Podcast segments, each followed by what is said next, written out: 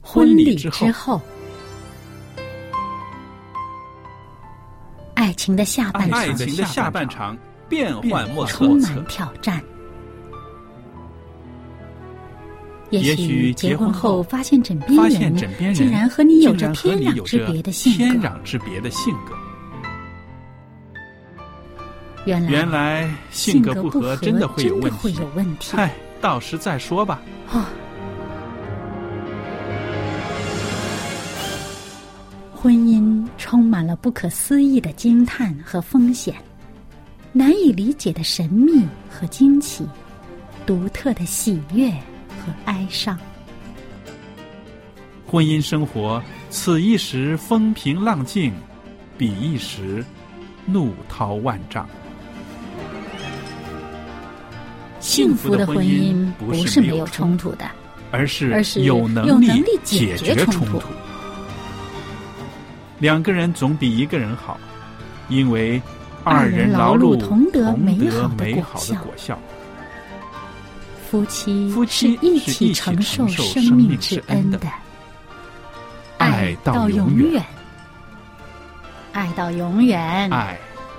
到永远。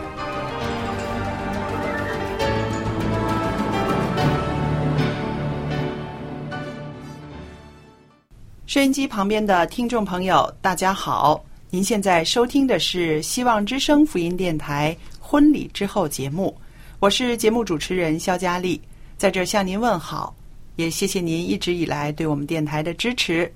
那今天呢，啊、仍然有我，还有我们的来宾小燕，在婚礼之后节目中会跟大家相见的。小燕你好，您好，大家好。那朋友们，听了我和小燕在这儿啊谈论婚姻生活中的喜怒哀乐，我相信也会让您的心里面呢有不少的感想，有不少的回应，是不是？如果您愿意写一封信跟我们谈谈您收听我们节目的感想啦，或者是在婚姻生活中您独到的体验、经验、见证，我们都是非常欢迎的。婚礼之后节目，它是一个平台，希望大家可以用自己的经验彼此鼓励，也能够起到抛砖引玉的效果。那好了，今天呢，我跟小燕在节目中呢，跟大家要谈的题目就是说，有一些因素啊，它会决定婚姻的幸福。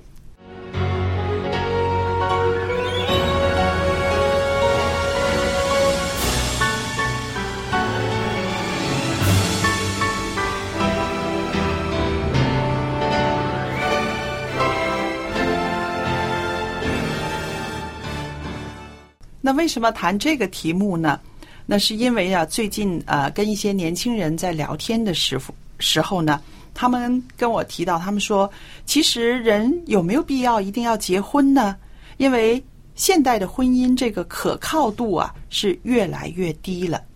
那有可能呢，是年轻人也在面临着这个终身大事的抉择。那么看到身边的人有一些婚姻呢，确实是啊不幸福，也看到了离婚率呢一直是高居不下。那可能这些数据呢，让他们的心里面呢，呃多少有一些影响吧。当然了，这是潜移默化的作用。嗯嗯、当你觉得离婚呃稀松平常，啊，呃，一个是一个常态的话，嗯你反而就会觉得啊，这有什么？他就不会让他有更大的动力去坚持。嗯嗯。还有呢，我相信这个呃离婚率呀、或者是婚姻不幸福，它不是说结婚之后才会突然之间出现的一些因素，嗯有的时候根本就是说在一开始的时候，可能已经埋了一些炸弹在下边，地雷，嗯，对不对是？，呃，其实呢，每一个人的个性啊，嗯本身他是有他呃做事啊、想问题呀、各方面有他一定的倾向性的。，对，那么你。在结婚的时候选择了这样一个配偶，嗯，你接受他的这样一嗯个特点，那么这个特点其实就包括了他表现出来的时候，有时候表现出来是一个优点，嗯有时候同样的特点呢，表现出来就是一个缺点，嗯。但是你如果只接受他的优点这一部分，你觉得他表现出来呈现一个缺点的状态的时候，你就不能接受的话呢，其实这本身就是一个炸弹。是，那我自己的看法是说呢，其实啊，两个人呢，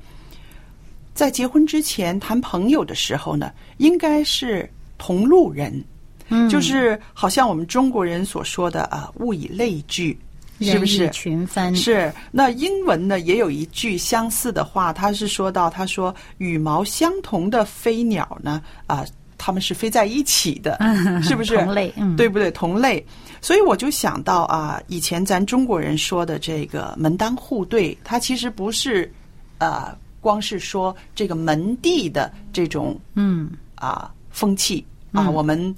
做到极品官儿，一定要娶什么官儿的啊啊啊孩子嗯女儿，是不是娶他们的小姐？这个我们是做商人的，我们要跟商人结婚，不是这个意思。其实我想，这个门当户对所提出来的一个重点呢，是说到说到这个生活方式，对，还有这个生活的他哎的这个哎背景，背景。嗯，就是一个共同的基础。是这样的话呢，需要适应的部分就少了很多。是嗯、那从这一点呢，我们也可以引申到一个啊更严肃的问题，就是说，原来呀、配偶啊是可以影响一个人的寿命的，嗯嗯嗯，的确，是不是？嗯嗯嗯因为我们刚刚提到的，就是说啊，他的出身、他的性情、他的生活方式、嗯他的生活背景，然后把这些都带到婚姻里边来的时候呢，两个人在一起，这个磨合能不能够成功，的确会影响对方的这个健康状况，还有他的寿命的长这短是的，绝对会这样子，是？吧？嗯，因为你每天所接触的这一位啊，嗯，那比你跟呃你的这个以前的呃以前没结婚之前啊、你的同学呀、父母啊、导师啊、医生啊啊，你跟这些人接触的和你这个每天接触的这一位呢，这是不一样的。而且，当你在家里的时候，面对你配偶的时候，是一个最放松的状态，对，他受影响是最直接的。嗯。嗯，所以呢，呃，从这一点上面呢，我们也可以看到，你选择了一位怎么样的伴侣，打算和他长相厮守，共度一生，那这就会深深的影响你未来的健康的水平了。嗯，肯定会是吧？那么也有一些个研究报告说到呢，他说一份长久的亲密关系，它不仅仅影响我们的情绪健康，也着着实实的影响到我们的身体健康。那就像刚刚你说的，这个爱侣呢是朝夕相处的，对不对？它的影响啊，有的时候更比爸爸妈妈啊、朋友啊、医生啊，甚至一些保健专家的提议呢，更深入，对不对？因为真的是朝夕相处，嗯呃，呼吸同样的空气，对吃同样的饭菜，嗯，因为这就是你生活的一个基本环境。是嗯，那么呃，你所拥有的医疗的知识啊，或者理性方面的一些呃理据的一些认识啊，嗯那些都是呃额外，你是需要去花精神去想，去刻意要求自己去达到的一些事情。但是呢，嗯你婚姻生活。中间的这个氛围啊，它是你一个生活的一个基础氛围、对嗯基础环境，好像背景一样。是。这就真的是潜移默化，是不是？它的那个力量呢，真的是滴水穿针的啊。那我们就是举一个啊，这个生活习惯、饮食习惯为例子吧。嗯嗯，那譬如有一个妻子，她很讨厌吃苦瓜，从小在她的娘家，她就不大吃这种食物，家里面也没有勉强她。嗯可是呢，这个丈夫呢，很喜欢吃，嗯啊，从小就爱吃。那么开始的时候呢，这妻子不怎么做，因为自己不吃嘛，也不嗯买来做。但是呢，这个丈夫呢，跟她说，苦瓜有什么什么好处，什么什么好处。那妻子说，我都知道，可是口味没办法勉强啊。嗯那么丈夫就说：“的确，我就不勉强你了。可是你做给我吃好吗？嗯啊，帮我做一些苦瓜的菜，让我吃的痛快一点儿。那么这样的请求，当然也不能够拒人千里了，对不对？嗯确实有客观因素说苦瓜对身体是好的，对不对？对那么这个妻子就慢慢学着做，啊、也看看书，慢慢慢慢的做下半年之后呢，她开始吃了，嗯，是要不是？试菜嘛，对呀、对 吗？因为你这个做给自己的爱侣吃的，对，呃，你总要尝尝口味，试着试着也就习惯了。是，所以就是说，你看啊，医生告诉他，或者是一些研究报告说，这苦瓜对人体有什么好处，清热气、排毒，怎么怎么样，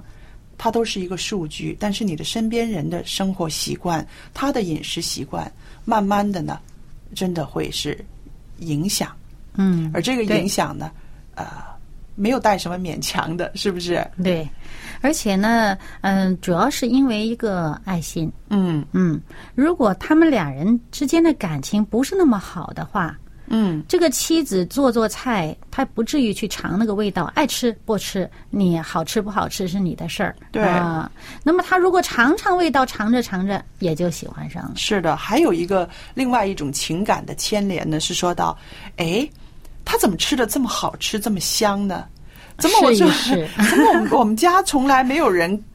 呃，是这样子的面貌来吃苦瓜的呢？嗯那心里面会觉得，哎，挺有意思的。对不对？嗯然后好奇呀好奇就然后试一你试常常做、常常做的时候呢，你就会觉得这个并不是你特别排斥的了。嗯嗯，是不是？所以我们也从这种生活习惯、饮食习惯上看到呢，它的确影响两个人的健康，彼此的健康都是彼此影响的。嗯，因为他生活习惯会越来越接近。嗯，当他们彼此接近的时候，共同的生活习惯就会造成共同的身体健康状态。是。那么也有一个研究显示，他说，如果伴侣里边呢，呃，有一个人他是有病的，那么另外一个人呢，他患上同样疾病的风险呢，也会显著的增加。那这一类的疾病就包括癌症啦、中风啦、关节炎啦、哮喘、抑郁，还有胃溃疡等等。那还有一项研究显示呢，如果伴侣里面呢有一一方有一个人他是有高血压的，那么另一方呢患高血压的风险呢就是加倍的，以倍数来增加的。嗯那我们就看到，呃，刚刚我说的这个呃吃苦瓜的，这是一个呃好的例子，是不是？那么我们刚刚提到这些疾病里边呢，就是有一些是生活习惯病。嗯这个生活习惯病的时候呢，有的时候就是有饮食啦，有作息的时间了，所以有两个人患相同病的这个机会呢就增加了。嗯，对，除了饮食和生活习惯，还有就是情绪。，对，情绪，俩嗯人嗯、动不动就怄气的，嗯，那一方容易就是因为这个情绪不稳定而造成疾病，另外一方面也同样的。嗯所以呢，我们说这个啊、呃夫妻之间、爱侣之间呢，不但个性和思想呢是彼此吸引的，其实生活方式呢也是这样子的。当两个人组成一个家庭共同生活的时候，那肯定这个生活习惯呢就会越来越接近。那一项对这个新婚夫妇的研究呢，就发现人们在婚前的这个健康习惯呢，就会在结婚之后几年里边呢，对伴侣造成影响。那刚刚我说的那个苦瓜事项，苦苦瓜的那个对事件，对不对？这是彼此相爱的嗯，前提下，是，嗯，否则的话呢，这个两人之间如果感情不是那么好，嗯，那么好的健康习惯不一定会影响到对方，嗯反而对方的这个不好的健康习惯有可能会影响到这边。是的，像啊、一些个喝酒的习惯呢，吸烟的习惯呢，其实呢也都会潜移默化的在改变着配偶，嗯，对吧？那我们刚刚说的这个是饮食习惯，其实有一个习惯呢，也会触及到啊、配偶的这个寿命的，嗯那就是体检的习惯。小燕，你有没有想过，如果是啊、一个妻子或者是一个丈夫在结婚之前，他就有一个啊、规律性的定期的定体期检的体检的习惯，他会把这个习惯带进到婚姻生活里面。嗯，因为然他后觉呢得很重要，很重要。啊嗯然后呢，他这方面就会直接的影响着对方，那肯定的。是吧？嗯，那么如果其中一方觉得啊，体检是浪费钱，嗯根本用不着的事儿，你看这都是呃健健康康的年年纪轻轻的，怎么可能有什么病？他要省这个钱，这种观念慢慢也会影影响到配偶。对。嗯，那么其实呢，始终呢，啊，这个体格检查，如果是有一个人有这样子的习惯的话呢，在这个家庭里面呢，他的这个健康的几率呢会高一些。嗯，为什么呢？防患于未然嘛。嗯，而且呢，他体检了以后会有一些指标，对，他会对照着指标来调整自己的生活方式。是，嗯，这样子呢，就变成影响到大家了。是，那当然，可能开始的时候呢，会遇到一些困难。有一方会觉得啊、应该呃，虽然我们年轻，可是三年呢，也应该有一个体格检查，因为现在呢，这些个疾病呢，不是说你年轻就不会患上的，对不对？嗯，那么对方呢，会觉得啊、要省钱，而且这么年轻啊、患病的几率比较低，干嘛非要多此一着呢？啊、过了四十五岁之后，我们再再再好好的做这项吧。那么遇到这样子的障碍的时候呢，我觉得夫妻两个人呢，应该好好的沟通。嗯，那你不能够接纳我三年一次体检，但是我希望坚持。那在这个时候呢，两个人都要保持冷静，不要情绪化，不能够有那种乱扣帽子啊、你怎么这么啊、杞人忧天呢？呃，你不相信啊、我们的生活方式吗？不应该这个样子，而是说要尊重对方他以前就有的一个习惯。嗯，一般来说，如果不是呃为了省钱的话，嗯其中一方有这种体检的习惯，另外一方一般来讲会跟着去的。嗯可能呃很多原因是因为想省钱。嗯一来是呃一个大的原因是想省钱，第二个呢，通常都是男人根本不在不乎。在乎，嗯有的时候他是嫌麻烦，不愿意去见医生。嗯，而且体检有时候要检查的全面的话，需要很长一个时间。对，嗯嗯、他要安排这么一个时间出来做这件事情呢，可能就会觉得哎呀耽误事儿了。是，所以就是说，在这个呃心思的这个调整上面呢，其实是需要一些个过渡期的。啊、开始的时候可能会排斥，但是慢慢的呢，会觉得这也是挺好的，为这个家庭的两个人的幸福的这个。将来的生活，甚至下一代的孩子来讲呢，他们有一些保障呢，其实呢会慢慢慢慢的潜移默化感染对方，也两个人同心合意的为家里面的这个生活健康生活的质素呢，可以定一个比较好的一个目标。嗯，而且呢，这个感情好的夫妇哈、嗯啊，往往呢会为着对方的健康考虑而调整自己的生活习惯。嗯啊，因为呢，有时候为自己呀、没有那么大的动力的。嗯哎呀，算了算了，哎呀，无所谓。嗯哎，但是为了对方，哎，他就愿意做。嗯，嗯是的，所以这个爱呢，真的是可以让两个人呢更加的融合。嗯，所以就会影响他的是否长命了。嗯。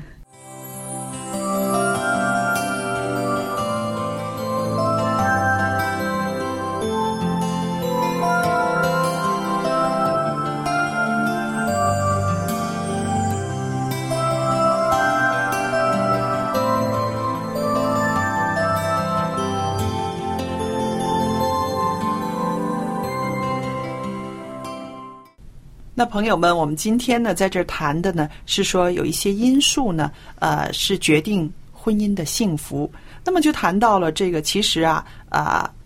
婚姻，你的配偶可以影响我们的寿命的，是不是？嗯嗯那么也谈到了一些个啊、生活习惯啊、相同的呃生活环呃境，还有这个情绪的彼此影响，的确啊、是跟我们的健康的寿命啊都有关系的啊。嗯，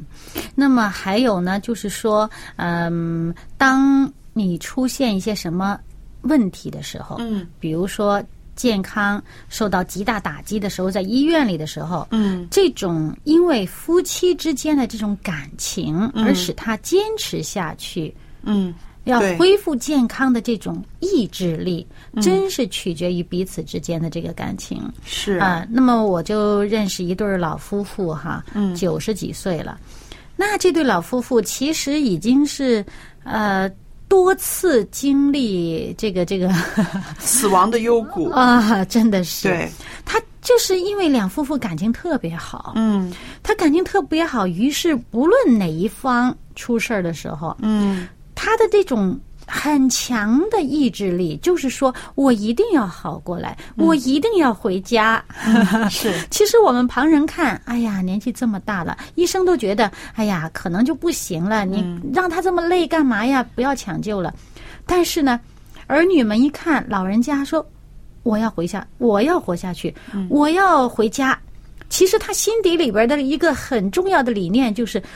我不放心我的这个配偶老伴儿，啊，我我我一定要在那什么。嗯，啊，要跟他再继续，因为对他还好好的。对于是这种意志力就很强，于是儿女就只好跟医生说：“我们没有理由判他死刑啊，嗯，他很强的意志力，他要他要想活对啊，所以就说抢救吧。”对，哎，人家就走过来了。对，一次一次的，多少次了对？隔个三两年就来一次，是不是这个丈夫有问题，就是这个妻子有问题。隔个三两年就有一次大事儿。对哎，没事儿，每次都走狗过来，每一次都跨过来。是的，你说的这对老人家呢，我也认识。我在他们的身上呢，就是深深的感到呢，这种爱情的力量。嗯啊、真的是七十几年的婚姻生活了啊。他们两个人之间的那种对话，那种身体语言，两个人所呈现的就是一种温柔和爱。嗯所以呢，我就想到他们的生活的经验，甚至在在他们老年的时候卧病在床的时候，他们给我们这些个后辈看到的呢，就是像圣经这个帖撒罗尼迦前书帖撒罗尼迦前书五章十一节所说的，所以你们该彼此劝慰，互相建立，正如你们素常所行的。嗯，那他们真的是两个人讲话也是和和气气的，声音小小的。然后一个有困难的时候，一个就是奋身的去照顾他。嗯，所以我就看到一对成功的老夫妻给我们见到的就是常年来的彼此的建立、彼此的劝慰。而且他们这种恢复啊，这身体健康的这种恢复是特别的惊人，就是让人觉得不可思议。本来都是经过这个死门关的，已经完全不可思议的，你就能想象到他过一两个星期以后，他能够去教会，能够爬几层的楼梯是，啊，简直是甚至有其中一位老人家是这几年来长久的，就是要插那个呃鼻胃管的，嗯嗯是不是？所以呢，这一段姻缘就是让我们看到了配偶、夫妻关系这种爱的劝慰，绝对可以决定一个人的寿命和健康质素的。嗯。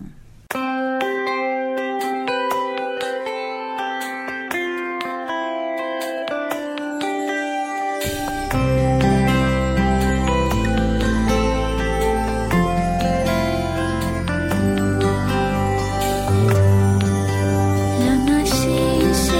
的爱，常永自我心；让那起初的爱，焚烧在我心。爱你更爱你，一生爱你。爱你更爱你，天天爱你。让它新鲜的爱常永自我心，让那起初的爱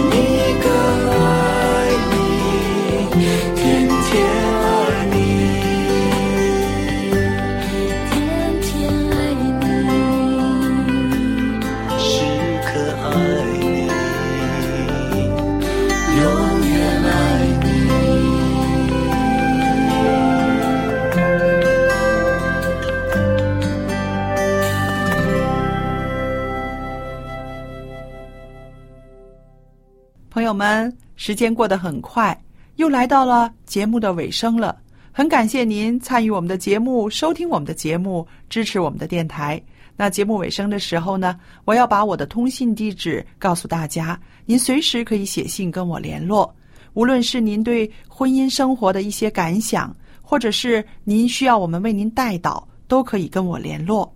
我的地址是香港九龙中央邮政信箱七幺零三零号，香港九龙中央邮政信箱七一零三零号。我的名字叫肖佳丽。那今天呢，还有一本书要送给大家的，书的书名呢叫做《人死后如何》。哇，提到死，大家都不期然的有一些恐惧，生老病死我们都经历，但是我们了解它有多少呢？尤其是死这个题目，我们真的是不了解，死了之后更不了解。您需要阅读这本书，我也愿意跟您分享这本书。人死后如何？写信来索取。我电子信箱的地址是佳丽，佳丽的汉语拼音的拼写，然后有一个 at v o h c v o h c 点 c n，我就会收到您的电子信件了。好了，我们今天的婚礼之后这个节目呢，就播讲到这儿。很谢谢您的收听，我们下一次节目中再次相聚。愿上帝赐福与您和您的家人，再见。